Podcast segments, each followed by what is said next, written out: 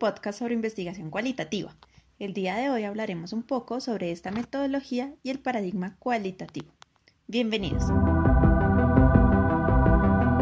Bien, para iniciar hay que decir que este paradigma es de carácter subjetivo, aunque no por ello sea menos veraz que el paradigma positivista del enfoque cuantitativo. La investigación cualitativa está caracterizada por tener un enfoque y finalidad, no se enfatiza tanto en el procedimiento realizado en la investigación.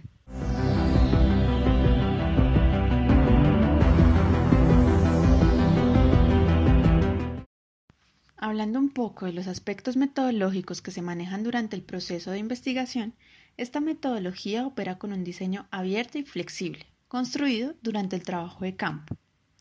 El rol del investigador se da al plantear y delimitar un problema, en donde entra en contacto con la población de estudio y trata de entender un fenómeno desde la perspectiva de dicha población, pero no sigue un proceso estructurado y riguroso. Sin embargo, quiero resaltar que el proceso de integración tiene un carácter riguroso y sistemático en los fenómenos de la vida diaria de dicha población, en donde se explora, analiza y reflexiona acerca de ellos para mostrar su complejidad de impacto o influencia en la población.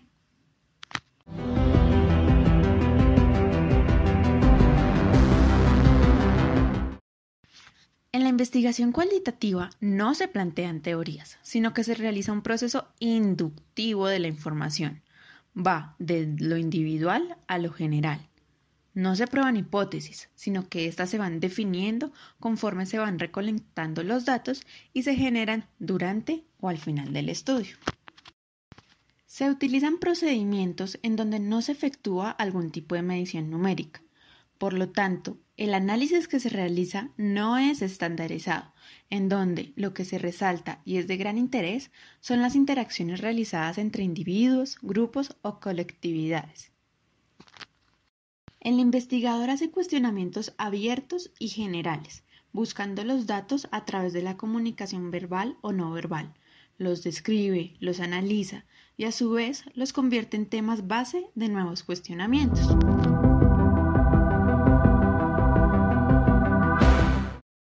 El investigador usa técnicas para la recolección de datos como la observación estructurada, las entrevistas abiertas, la revisión de documentos, evaluación de experiencias personales, los registros de historias de vida y la interacción con grupos. Además, los resultados obtenidos no se pretenden generalizar en una muestra poblacional, sino que solo son aplicables y válidos en las personas que comparten las características que fueron estudiadas. Como se mencionó anteriormente, el proceso cualitativo es flexible, por lo cual se puede hacer revisión de bibliografía en cualquier etapa y se pueden analizar y reestructurar ciertos aspectos en cualquier momento del estudio, inclusive al finalizarlo.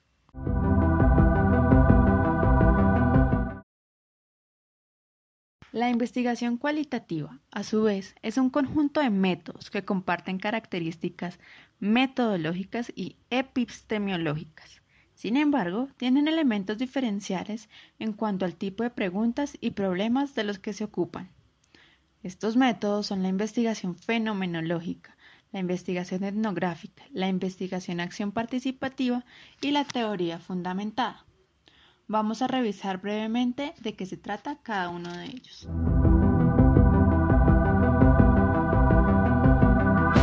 La investigación fenomenológica se interesa por la descripción de las experiencias o vivencias humanas.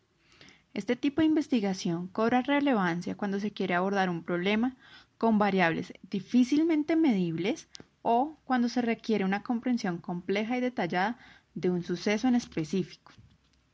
La fenomenología surgió a partir de la necesidad de explicar la naturaleza de las cosas. Una característica importante es que se estudia una realidad en el contexto en el que se da. Por ejemplo, una pregunta de este tipo de investigación es ¿Cuál es la experiencia de una madre con parálisis cerebral? Este tipo de investigación requiere de métodos de estudio que faciliten la observación del ser humano como una persona indivisible, singular y único convivencias, sentimientos y percepciones individuales y propias. A su vez, cuenta con dos enfoques, el descriptivo y el hermenéutico, en donde el primero busca describir aspectos universales de un fenómeno y el segundo busca describir y comprender un fenómeno en su contexto. La diferencia entre ambos enfoques radica en la forma de recolección y análisis de datos.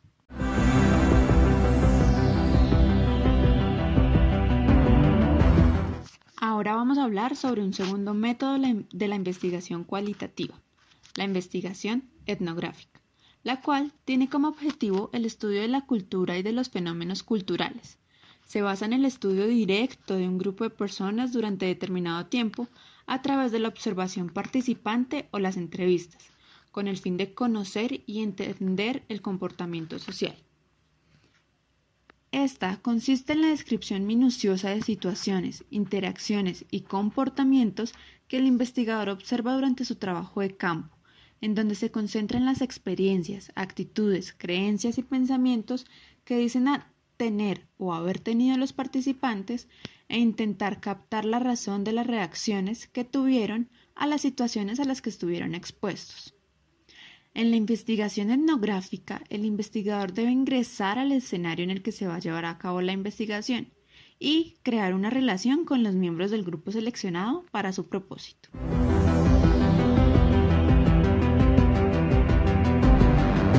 Un tercer método es la investigación acción participativa, la cual busca obtener resultados fiables para mejorar situaciones colectivas a partir de la participación de los mismos colectivos a investigar.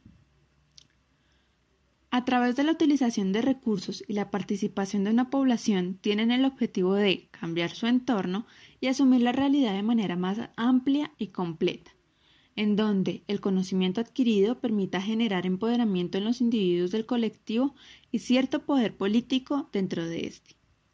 En resumidas cuentas, los involucrados son investigadores y objetos de estudio a la vez.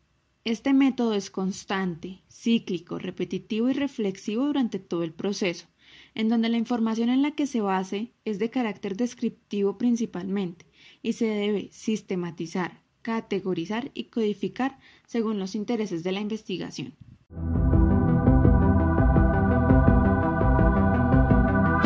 Finalmente, la teoría fundamentada se basa en el interaccionismo simbólico, el cual, se basa en la comprensión de la sociedad a través de la comunicación con sus tres factores o actores principales, emisor, receptor y mensaje. Tiene como objetivo principal comprender acontecimientos sociales, en donde se deben establecer vínculos con el objeto de estudio, dejando de lado la opinión del investigador, ya que podría influir en las conclusiones realizadas. En este modelo se generan teorías a partir de los datos recolectados, por eso su nombre. La recolección de los datos se realiza a través de observación, grabaciones, entrevistas y muchos más. Para el análisis de datos, estos se deben categorizar y codificar de la manera adecuada, de tal forma que permita cumplir con los objetivos propuestos por el investigador. A partir de este proceso es posible llegar a la creación de una teoría propia. Y con esta breve pero espero completa información, terminamos el episodio del día de hoy. Muchas gracias por su atención, espero sus comentarios y les recuerdo que para profundizar eh, información consulten la bibliografía que se encuentra en la cajita de descripción. Hasta luego.